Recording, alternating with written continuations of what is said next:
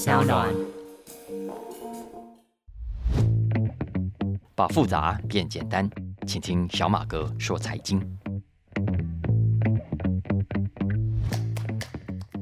大家好，我是沈云聪，欢迎收听小马哥说财经第十五集的播出啊！哈，希望这个风雨飘摇的年代啊，可以给大家带来对生活有帮助的财经知识跟新闻了啊！我真的希望透过我们这个节目呢。可以让大家对未来呢比较笃定，而不是更彷徨啊！我希望能够让大家看到财经的新闻、财经的消息呢，可以更有自信，而不是更没有方向的感觉。你看，大家都在投资理财，对不对啊？其实投资就是要给自己过更好的生活嘛。但是我发现很多人是越投资越不快乐的，他越理财呢，会越理越没有自信的啊！所以我常提醒大家了，有一个。可以检视或者反省你现在的投资理财方法到底对不对的方式，其实就是看你自己的感觉，看你自己的感觉。如果你发现自己越投资越没自信，越理财呢心情越乱，我跟你讲，那保证你用错了方法。你至于用什么方法比较好，我想这就是我小马哥说财经想跟大家来陆陆续续分享的事情啊。这几天呢，国际上重大的财经新闻真的很多，而且很乱，所以我一开始就真的很有感慨。我觉得真是一个疯狂、一个纷乱的年代！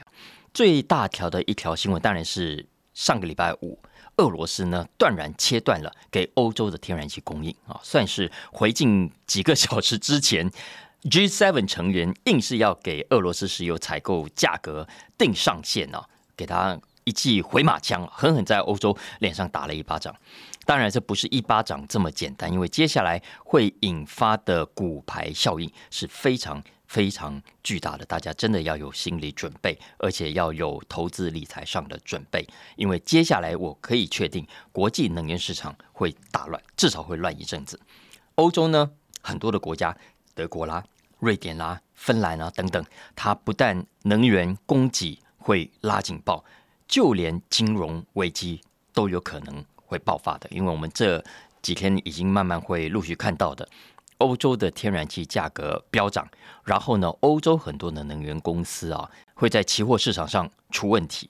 所以呢，你看看整个周末啊，瑞典啦、芬兰啦、德国政府都在忙，都在想办法要给这些能源公司足够的金源，都在提供担保，好让这些公司可以继续跟银行借到钱，不用跳票。否则呢，整个欧洲现在不但要面临能源上的危机，恐怕还要面临金融上的危机。然后呢，接下来。欧洲国家还会面临很大的经济上的挑战嘛？我们都知道，接下来那个如果能源不足的话，你想想看工厂怎么生产？你想想看工厂要怎么出货？所以这都是一连串的骨牌效应，是大家都要去注意的。然后这一切接下来它一定会反映在股市上的。所以这个新闻呢，绝对重要，大家要多多去媒体上关注啊。那如果大家有听我们前面几集的小马哥说财经，就知道我老实说，我讲了很多次。接下来欧洲的天然气危机很麻烦，要特别注意，因为这个影响是非常大的。我这个礼拜在飞碟早餐上也有跟大家分析了一部分可能的情况啊，大家也可以上网去听。那这里呢，我就不多谈了。总之，这是这个礼拜我认为非常非常重要的国际财经大事。然后大家不知道有没有印象，我先前在小马哥说财经的前面几集，曾经有两次谈到一家今年以来闹出很多话题的公司。这家公司呢叫做 Bad Bath and Beyond，记得吗？记得吗？这家公司因为今年业绩很惨嘛，然后我说过，他本来想要搞自有品牌，结果呢，不但搞不起来，还更惨哦。然后呢，惨到这个 CEO 也下台了，到现在这家公司找不到人来接 CEO，现在只有一个站代的哦。然后呢，本来有一个大金主想要进来接手，可是呢，看看情况不妙啊，才几个月就抽腿抽资金跑掉了，害得现在 Bad Bath and Beyond 啊，股价重挫。我刚刚看了一下，它已经从高档跌掉了七成左右。然后呢，又被民营股大军盯上了，总之真的蛮惨的。然后我们觉得已经够惨了，对不对？没有想到前几天更惨的事情发生了，因为纽约的一个高档住宅区啊，发生了一起跳楼事件，一名男性跳楼自杀死亡。第一时间警方不知道是谁，可是后来警方一查，哇，不得了，死者呢竟然是刚刚讲的这家 Bad Bath and Beyond 的。财务长 CFO。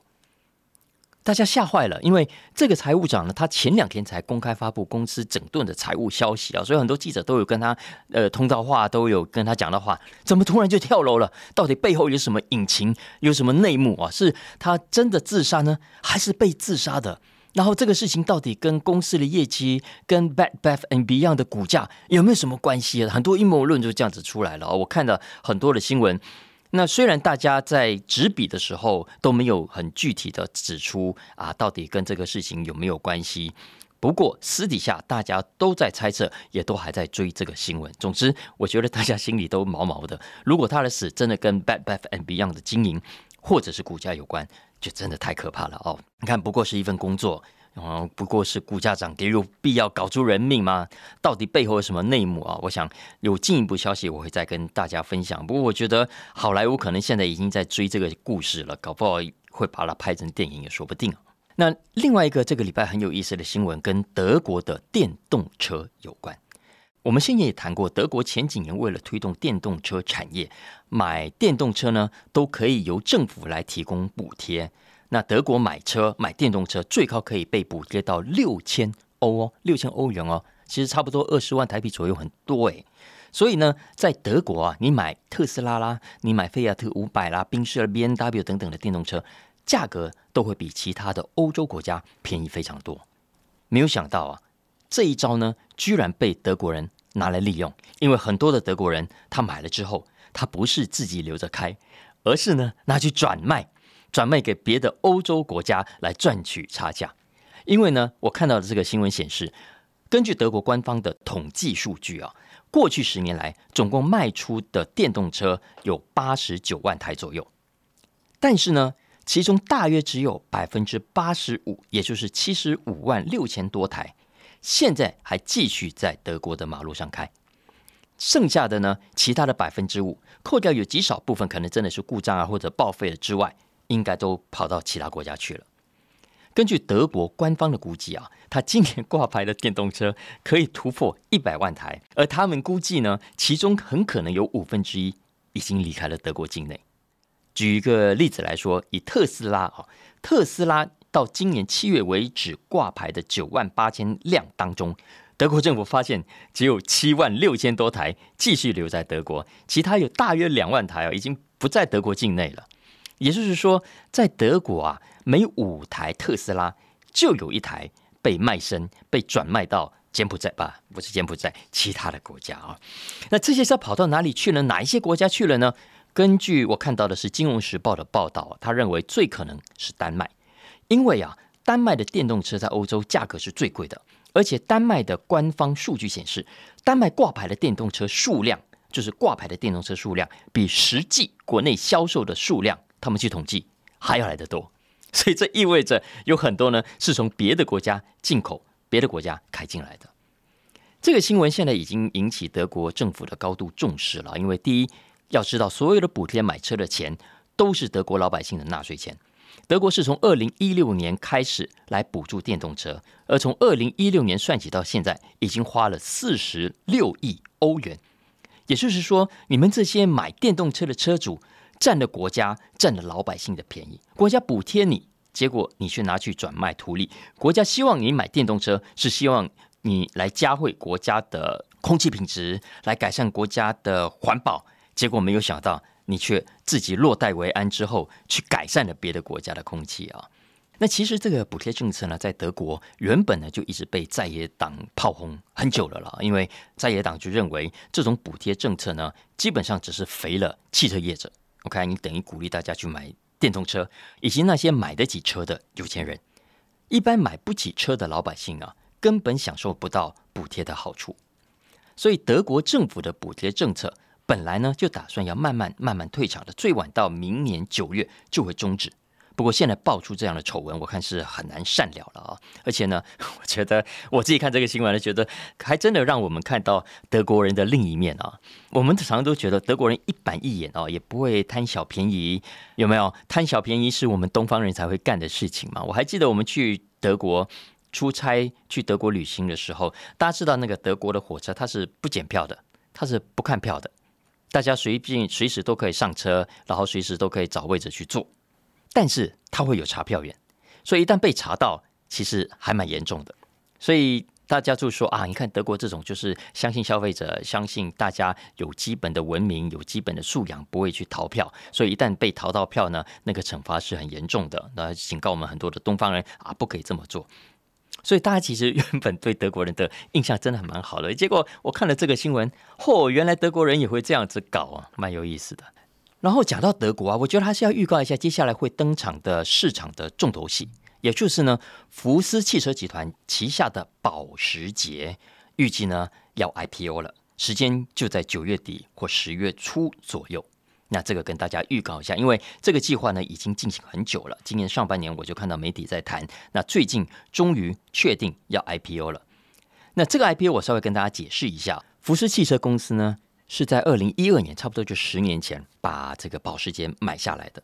那他现在呢要把保时捷推出上市了，但也不是所有的股票都直接推上市哦。他会先把保时捷的股份一分为二，一半呢是普通股，一半呢是特别股。所谓特别股呢是没有投票权的啊。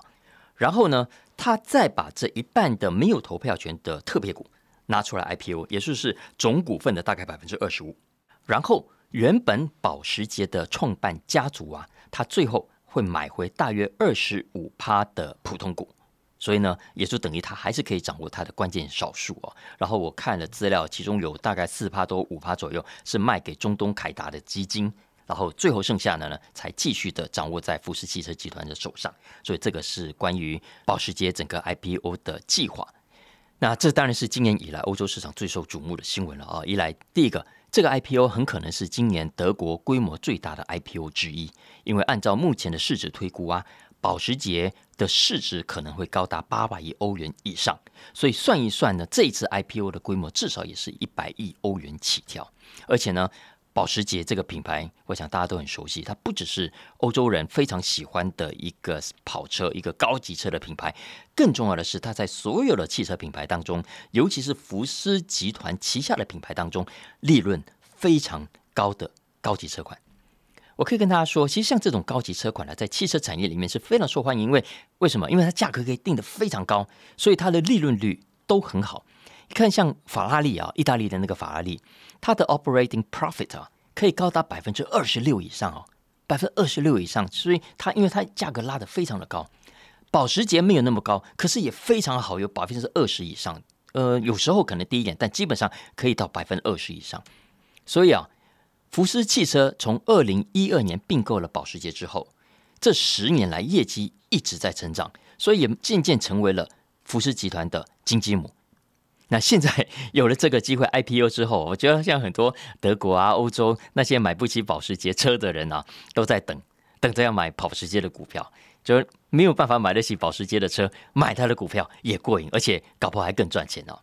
但现在很多的细节还没出来了，到时候我会再跟大家进一步谈。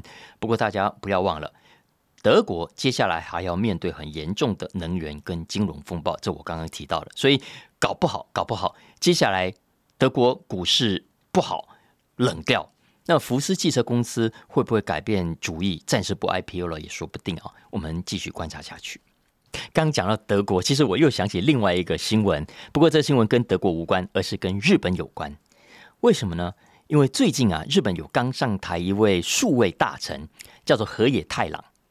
河野太郎呢，他上个礼拜用英文在 Twitter 上写了一小段话，说什么呢？说他要向三点五寸的磁碟片宣战。三点五寸的磁碟片宣战。哎，听众朋友，你还知道什么叫三点五寸的磁碟片吗？知道吗？知道吗？哎，真的有人知道哎。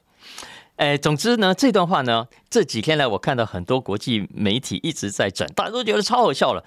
哈，什么时代了？原来搞半天，日本这个科技大国还在用三点五寸的磁碟片呢。我觉得现在应该正在听节目的年轻听众，搞不好真的不知道什么叫三点五磁碟片，floppy disk 了啊。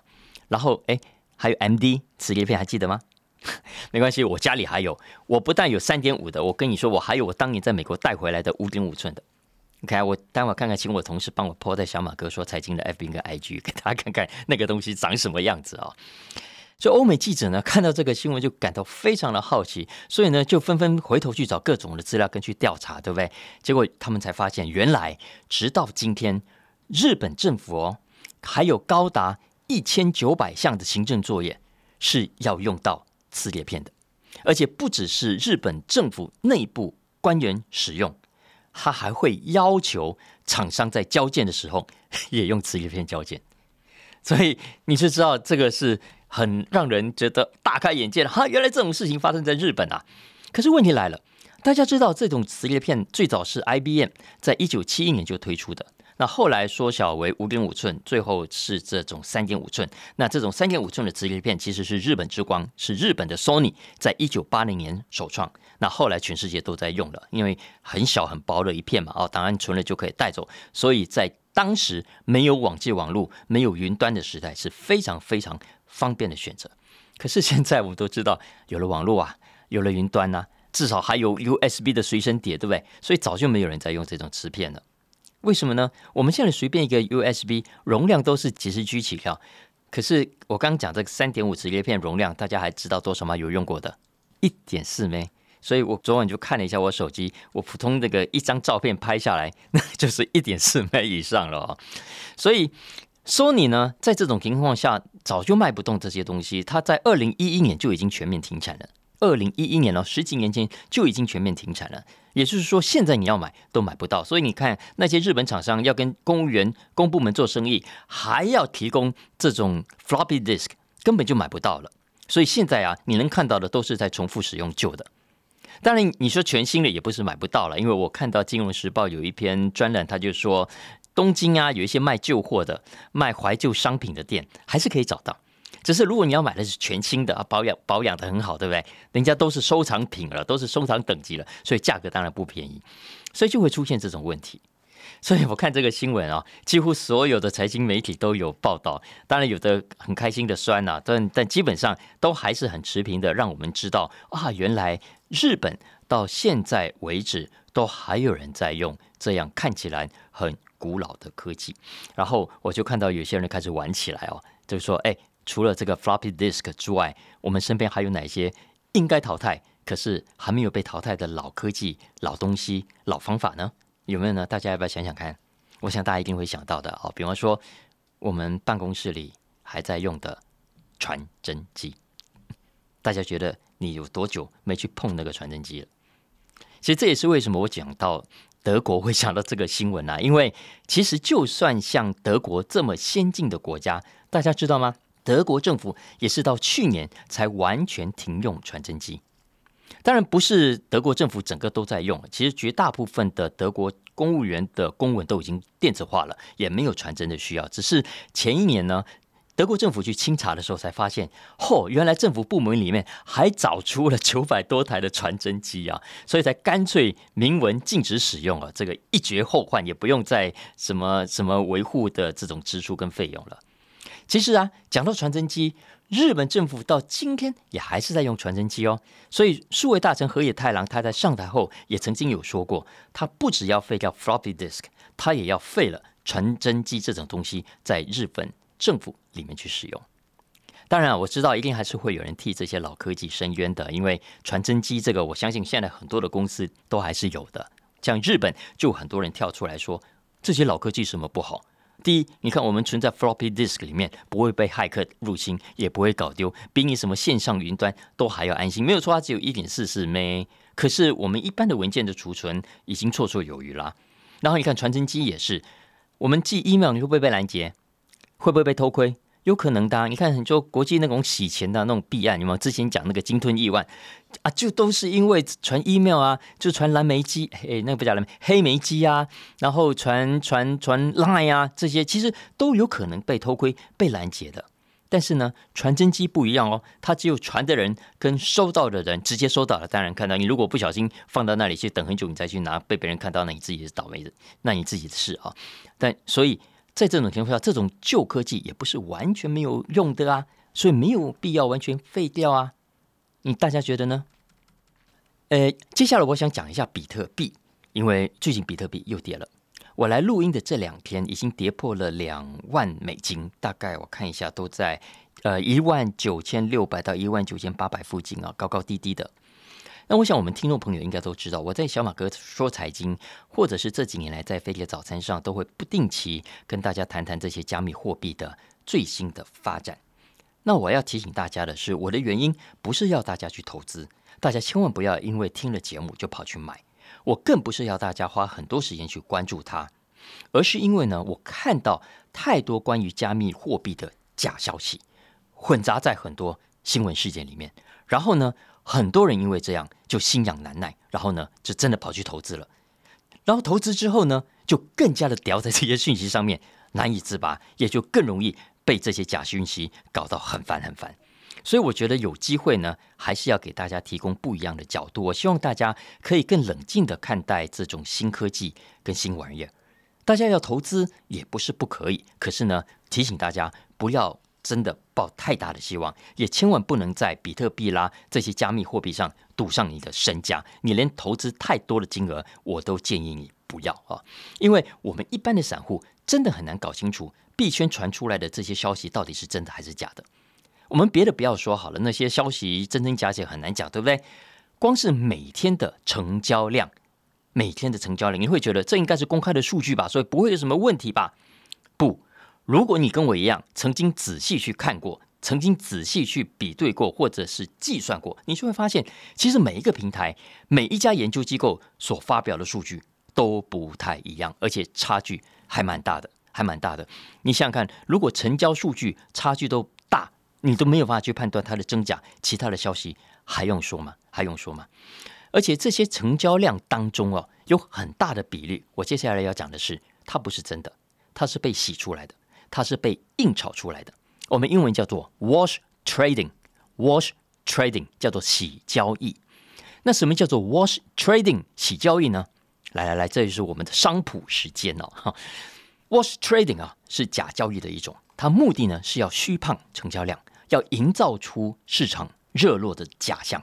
通常呢还会搭配业内人士啊去释放各种利多的消息，然后吸引投资人进场。通常呢也还会搭配其他的手法，例如这个先进场买进啊，然后等到价格炒高之后呢。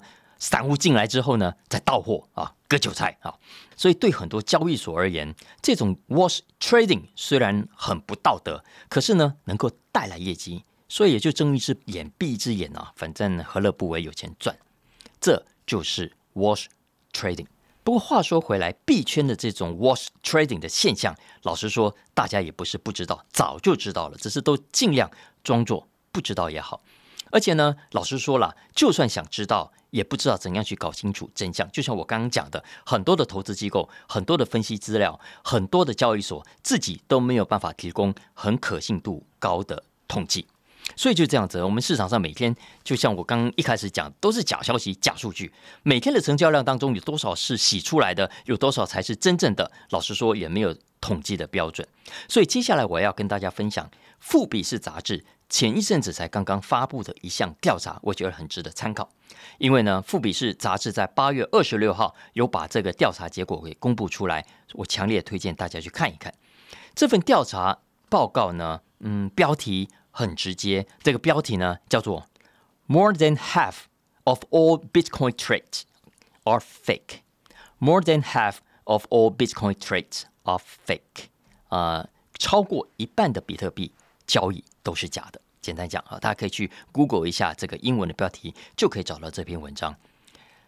在这篇文章里头，富比士他分析了一百五十七家加密货币交易所跟平台，以及这些平台上交易的上万种加密货币。其中最大量的当然是比特币啊、以太币等等啊，总市值大约是一兆美金左右。这一百五十七家平台当中，当然有大有小啊，最大的就是大家很熟悉的。Binance 啊，这些那最大的规模，每天成交量、交易量超过十亿美金的，根据统计有二十一家。另外呢，两亿以上、十亿美金以下的也有三十三家。也就是说，成交量两亿美金以上的加起来就有五十四家。那富比士根据他们自己的统计啊，他们以六月十四号当天的比特币交易当例子，结果他们就发现。当天的比特币成交量大约是一千两百八十亿美金左右，记得这个数字啊，一千两百八十亿美金左右一天的成交量。但是呢，从各大交易所、各大交易平台所回传的成交量，富比士把它们加起来，结果发现竟然高达两千六百二十亿美金。也就是说，比起他们自己去算来的一千两百八十亿美金，被灌水了超过一倍，超过一倍。所以你看看，我们平常看到的所谓成交量，根本就是假的，根本就是操作出来的假数据。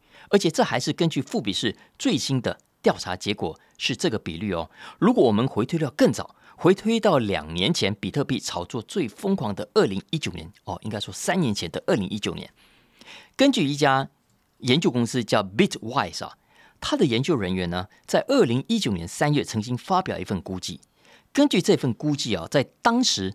有百分之九十五的比特币交易量是假的，百分之九十五是假的哦，也是。所以大家回头去看看这几年来的加密货币行情，其实就会知道，如果当时是这样炒作出来的行情，其实这两三年来都是哄抬出来的气氛。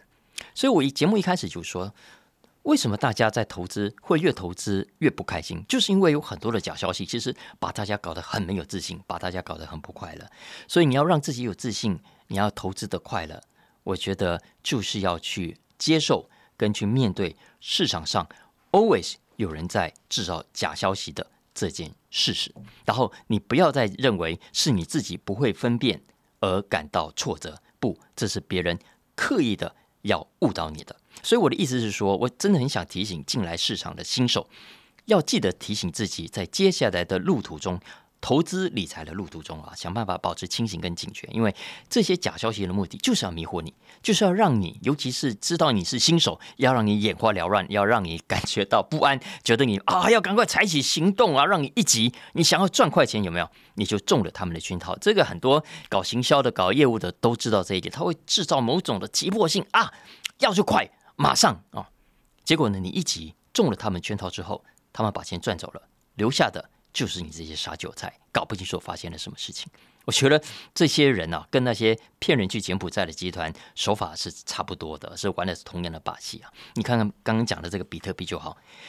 现在啊，全世界有很多的年轻人，要么已经进来投资了，要么可能搞不好你也包括在内，正在进场的路上。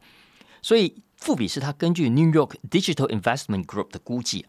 现在光是在美国就有四千六百万人手上持有 Bitcoin，当然很多都是少量啊，或者纳米量啊。可是大家已经开始觉得好像哦，这是一件我不能错过的事情。我如果错过好像就很丢脸，或者我就可跟不上别人，所以他疯狂的，就算搞不懂也还是照买。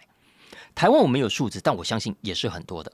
富比士杂志说啊，全球现在每一个月哦，有五亿七千三百万人去造访各大交易平台的网站。